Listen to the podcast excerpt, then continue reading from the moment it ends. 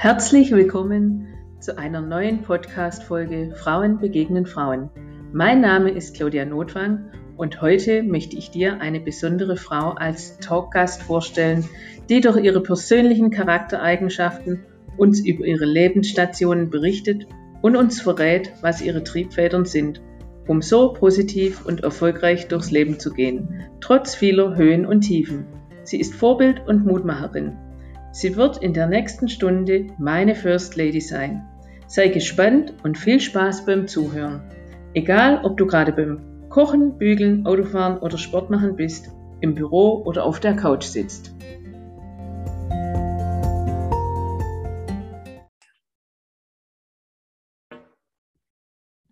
So, herzlich willkommen, liebe Katharina Koch aus Hessen. Ich freue mich, dass du heute Abend ähm, mit mir im, Pep im Podcast bist und ähm, würde dir einfach das Wort kurz geben, um dich vorzustellen, wer du denn bist. Ja, hallo liebe Claudia, ich freue mich auch. Ähm, mein Name ist Katharina Koch, ich bin 35 Jahre alt, ich komme aus Kalden bei Kassel in Nordhessen.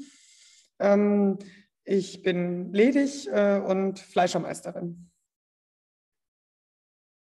das ist ja jetzt ein Beruf, der nicht unbedingt als Frauenberuf ähm, bezeichnend ist, wo, wo eine Mehrheit von Frauen macht. Erzähl doch einfach mal, wie du zu diesem Beruf gekommen bist. Ja, das stimmt. Tatsächlich ist das Fleischerhandwerk nach wie vor sehr männerlastig, aber auch hier entwickelt es sich, verändert es sich. Es kommen auch hm, hin und wieder oder nach und nach mehr Frauen dazu. Aber grundsätzlich, äh, ja, ganz, eine ganz starke Männerdomäne nach wie vor. Und bei mir war es ähnlich. Also ich habe zwei ältere Brüder und die waren immer äh, für die Betriebsnachfolge vorgesehen. Und ähm, ja, ich bin dann eher durch Zufall wieder dahin gekommen, weil meine Brüder es dann eben doch nicht machen wollten. Okay, was haben deine Brüder dann gemacht? Ähm, der eine ist ähm, in der Kunst- und Modeszene in Berlin tätig, also der macht was ganz anderes. Der andere ist äh, der äh, Lebensmittelbranche verbunden geblieben, der ist Koch und ja, lebt sich da aus, aber die hatten beide kein Interesse an unserer Metzgerei. Okay. Ihr habt einen Familienbetrieb, beziehungsweise ja. du hast einen Familienbetrieb übernommen. Aus welcher Generation stammt der? Ähm, ich bin jetzt die fünfte Generation, also unseren Betrieb gibt es seit 1877. Oha. Ja. Hat immer in Männerhand, immer von Vater zu Sohn übergeben. Ja, ja. hat ja eine sehr lange Tradition. Also einer der wenigen so langjährigen Metzgereien, die wirklich familiengeführt dann sind.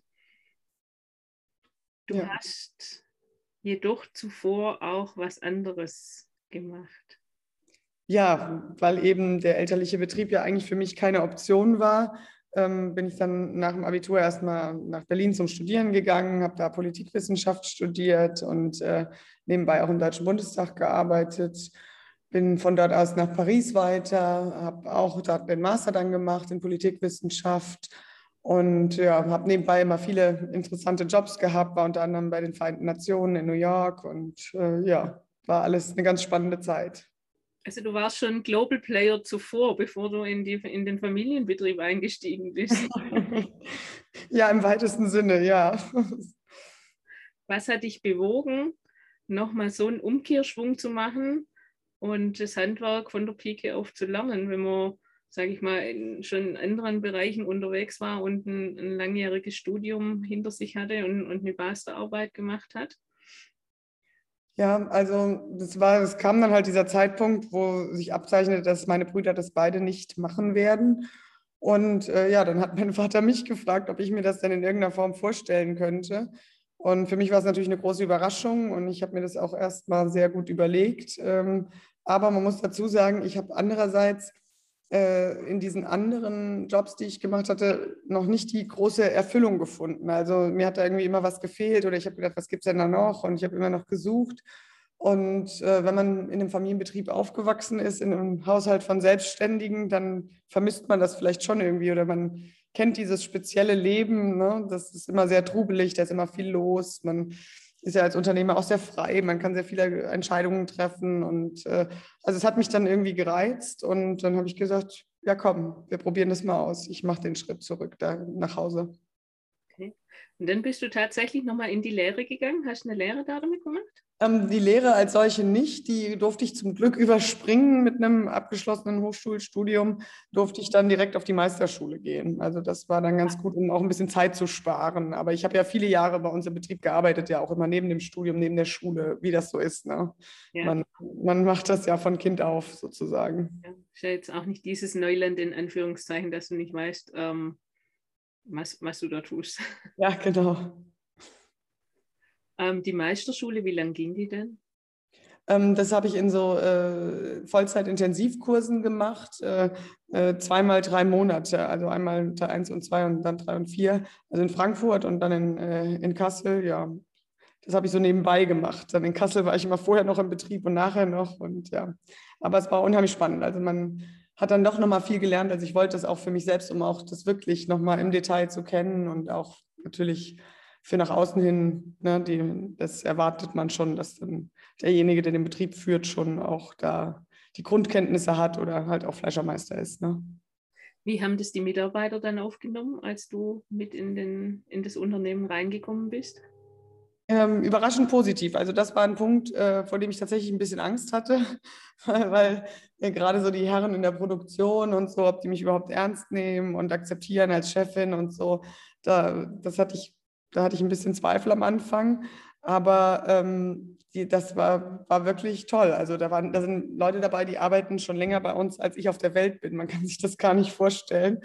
Und ähm, äh, die haben mich aber total gut aufgenommen. Aber das ist halt auch so eine Frage, immer, ist immer so ein Geben und Nehmen, glaube ich. Also ich bin auch sehr respektvoll auf die zugegangen und dann ja, kriegt man halt auch die entsprechende Antwort zurück. Ne? Und das, das hat sehr, sehr gut funktioniert, muss ich wirklich sagen. Also überraschenderweise.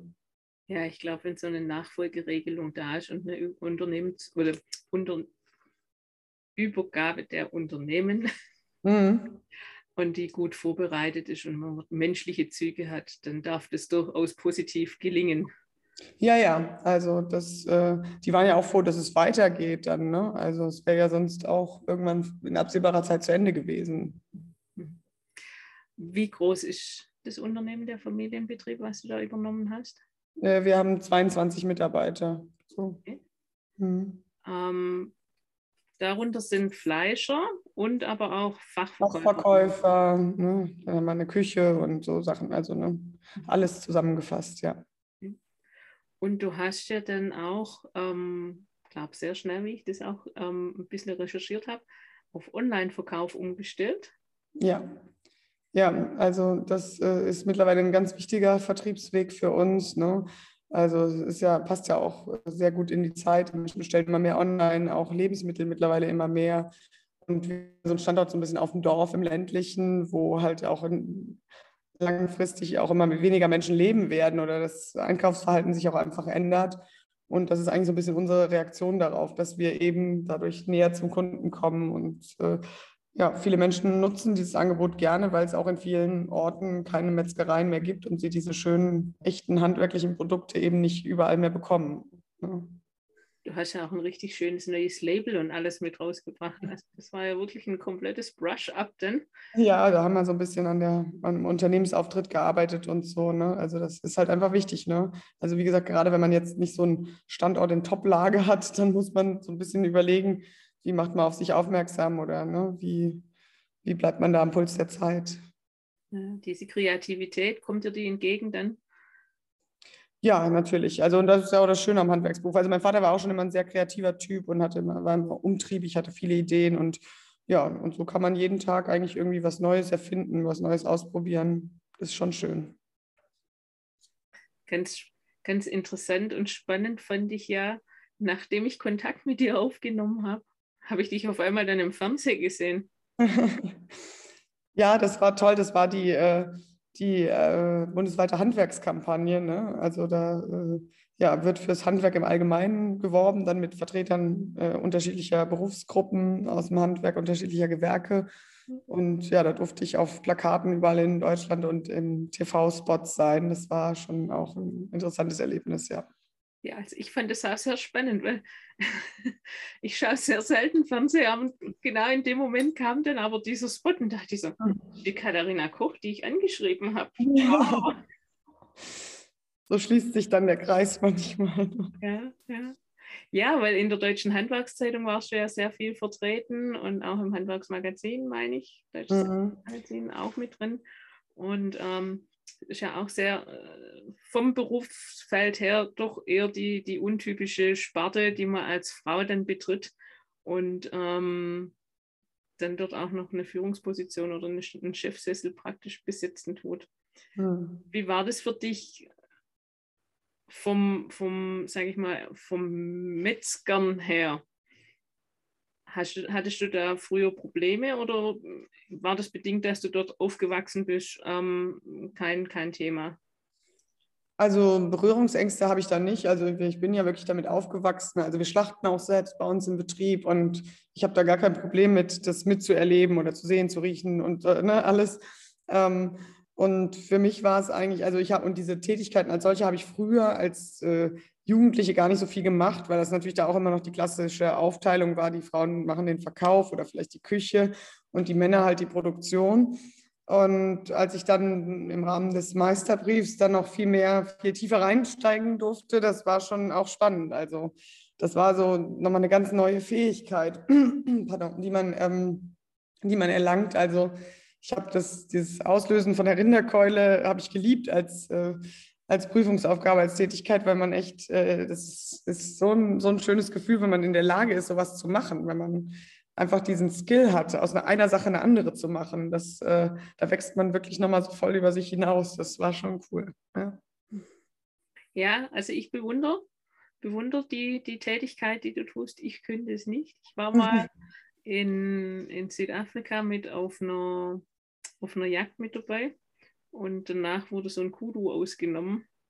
Das war für mich gar nichts.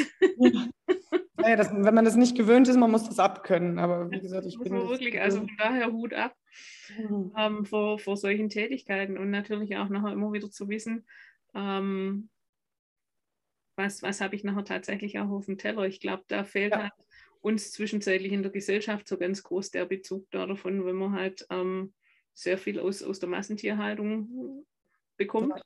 wenn ja. man nicht der direkte Weg zu euch hingeht. Und ich glaube auch so wirklich der Bezug, wo kommen die Tiere her, wie wurden sie gehalten, wie sind sie aufgezogen worden, schmeckt man ja heute eindeutig in der Qualität vom Fleisch. Also das auf jeden Fall. Mhm. Ja, ähm, wegleugnen. Ja. Nee, das stimmt. Hm. Wie sehen deine Zukunftspläne aus?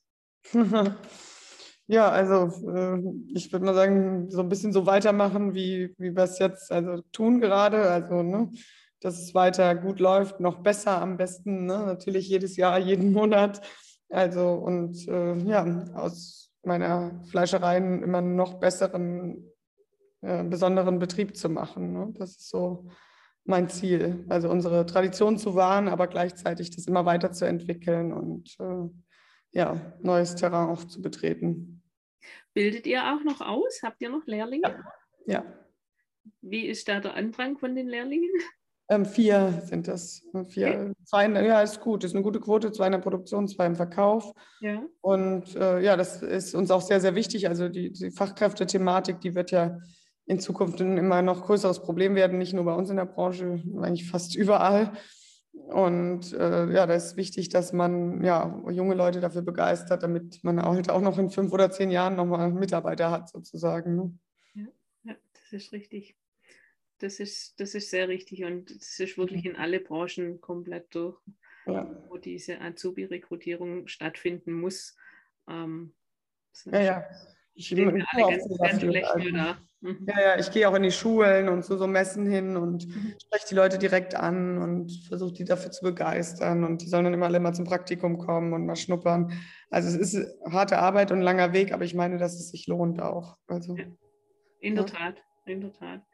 Ich entdecke gerade so, vielleicht weil ich mich mit deinem Thema jetzt ein bisschen so auseinandergesetzt habe und, und das in mein Blickfeld gerückt ist, aber von vielen anderen, sage ich mal, Metzgereien hier bei uns aus der Umgebung sind immer wieder jetzt die einen oder anderen dabei, wo tatsächlich auch Übergaben folgen, wo es an die jüngere Generation übergeben wird. Ähm, viele, wo zugemacht haben, aber dennoch jetzt immer wieder welche da sind, wo ähm, die Kinder das übernehmen, was ich auch toll finde. Und da ist auch so, dass ähm, neue Ideen mit reinkommen und man merkt dann immer schon, da tut sich einiges dann. Ja. ja, ja, ja, das ist schön, wenn sich das jetzt wieder so entwickelt oder weil äh, viele Betriebe, die eigentlich total gut funktionieren, die verschwinden, weil die Kinder kein Interesse dran haben oder ne, es nicht machen möchten einfach und das ist sehr, sehr schade eigentlich.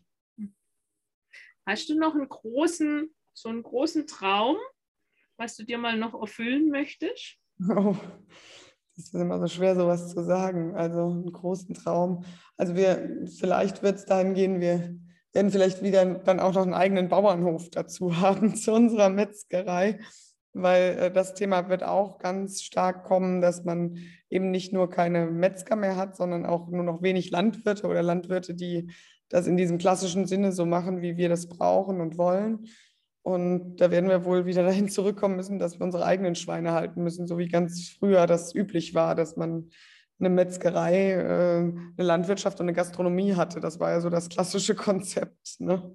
Und dann ja. hat man sich halt spezialisiert. Und aber jetzt, äh, also äh, in der Landwirtschaft sind ja ähnliche Probleme wie im Handwerk. Ne? Mhm.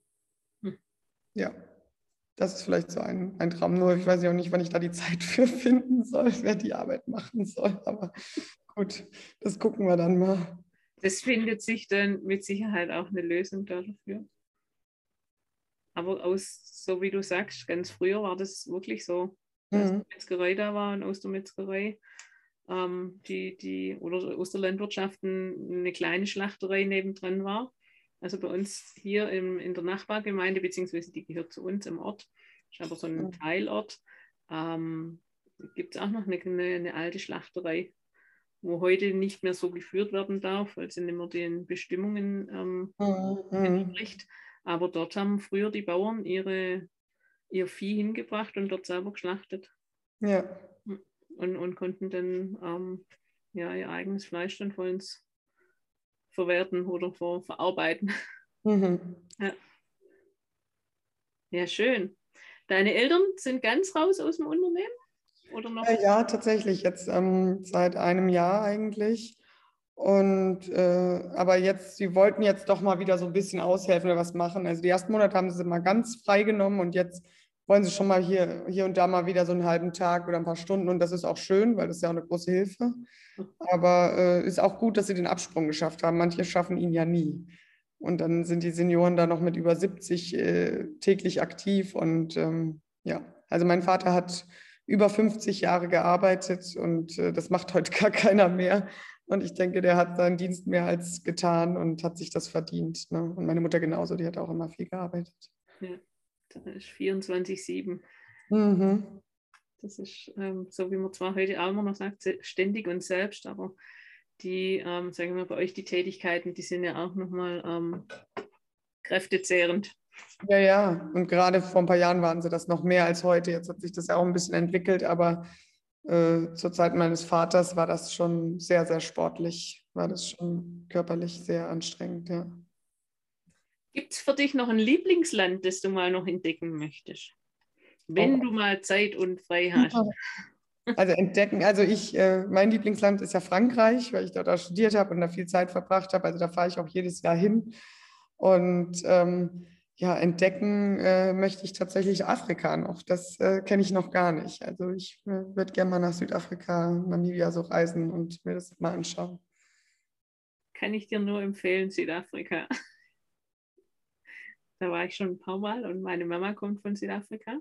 Ja, ja spannend. Daher ist es ein, ein ganz tolles Land und ähm, mit ganz vielen unterschiedlichen Nationalitäten und ähm, man sagt immer Rainbow Color, das Rainbow Color Land, wo es so viele Nationalitäten dort unten sind. Fertig ist toll, spannend, ja. Aber Namibia steht bei mir auch noch auf dem Plan. Vielleicht müssen wir das zusammen machen. Ja, sehr gute Idee. Wir hatten das auch schon auf dem Schirm und dann haben wir es wieder verschoben. Und ja, aber es steht immer noch auf, auf der Bucketlist zum, zum Bereisen. Mhm. Und vor allem, wenn man, wenn man dort unten die, ähm, Größe vom Land sieht, sind wir ja hier wirklich in Deutschland so ein kleiner. Ich glaube, das ist so beeindruckend, diese Weite dort. Also es erzählen mir auch Leute, die da waren, schon die, die Größe, der, die schiere Größe der Natur und der Landschaften und ja. Also, wenn man hier sechs, sechs oder sieben A Platz, Bauplatz hat, meint man, man hat immer schon viel Platz. Bloß wenn man zurückkommt, wenn man dort unten war, dann fühlt man sich wirklich eingeengt. Aber ja, andere Länder, andere Kulturen, andere Sitten, mhm. mehr Platz. Schön. Liebe Katharina, ich freue mich ganz arg, dass du mit mir diese Zeit verbracht hast und ein bisschen aus deinem Leben berichtet hast. Und, ja, ähm, danke dir. Der spannenden Umkehr mhm. Politikwissenschaften in, in den Handwerk zurückzukehren und den Mut gehabt zu haben, ähm, nochmal von vorne, sagen wir so, von vorne anzufangen, um, um ein Familienunternehmen zu, zu übernehmen. Heute nicht mehr selbstverständlich. Deshalb meine ganz große Anerkennung dafür. Ja, vielen Dank. Und ich ja. wünsche dir für die Zukunft ähm, noch ganz viele Ideen, ganz hm. viele neue Inputs und dass dein Bauernhof zustande kommt. Gerne, dann kommst du mal vorbei. Wichtig. Mit Sicherheit. Vielen herzlichen Dank. Ja, ich danke dir, Claudia. Dankeschön.